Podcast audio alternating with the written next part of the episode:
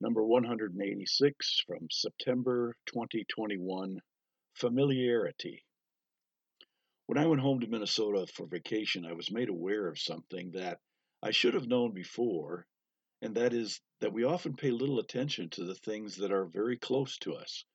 We had a sort of family reunion while in Minnesota, and my nephew and his family came from Pennsylvania, and we're all excited to see the sights of southeastern Minnesota. They persuaded us to go to some of the tourist attractions that are very close to the farm, but those of us who lived there had never seen.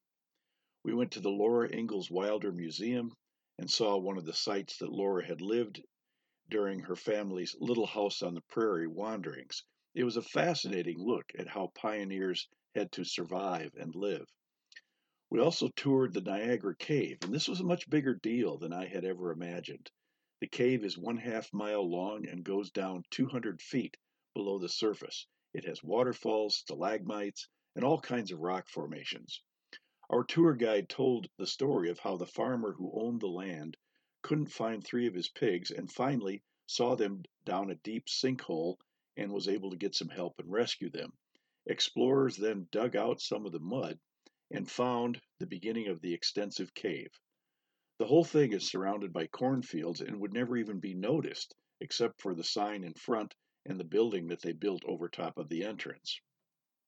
My brother and his family also run an outfitter business that rents canoes, kayaks, and inner tubes to people to float down the Root River, and this was something that nobody had ever thought of doing 40 years ago. The family all went tubing down the river and had a great time. All three of these attractions are not more than 25 miles from our farmstead, and one of them, the Root River, runs right through the farm, yet we had never either visited them or utilized them. Likewise, around here, Judy Stevens admitted to me that she has lived in Indiana her entire life and has never even seen the Indianapolis 500 race. Apparently, only people from about five states away can see the value of these things.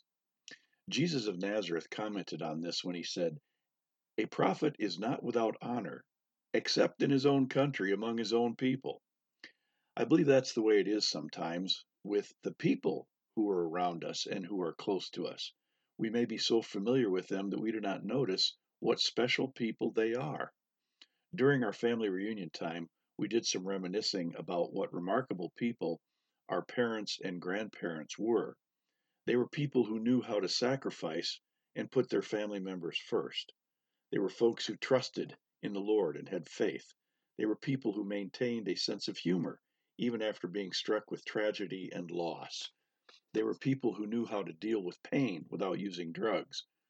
I wonder if maybe other people appreciated uh, appreciated them more than we did, however. I hope not. There are amazing people all around us, and we need to see them and appreciate them. Some of them are like the Niagara Cave, who don't look like much at first, but have a depth to them that is truly impressive if we take the time to get below the surface. I guess we just need to look close to home to make sure that we don't miss some remarkable people.